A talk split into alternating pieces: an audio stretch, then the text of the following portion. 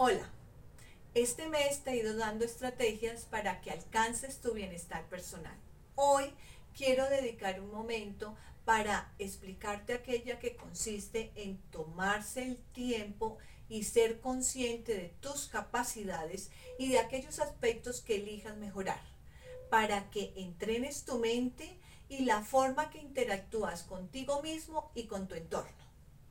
En la medida que seas consciente del discurso interno que mantienes, puedes determinar las programaciones que establecieron en algún momento tus padres, tu familia, los docentes, y así aclarar los vacíos emocionales que detonan en ti miedos e inseguridades como una forma de defensa e intimidación y que llevan a que pierdas el control y salga el demonio de Tasmania elijas el arrinconamiento, o prefieras huir, o asumir una actitud sumisa, pasiva, hasta el punto de perderse de sí mismo.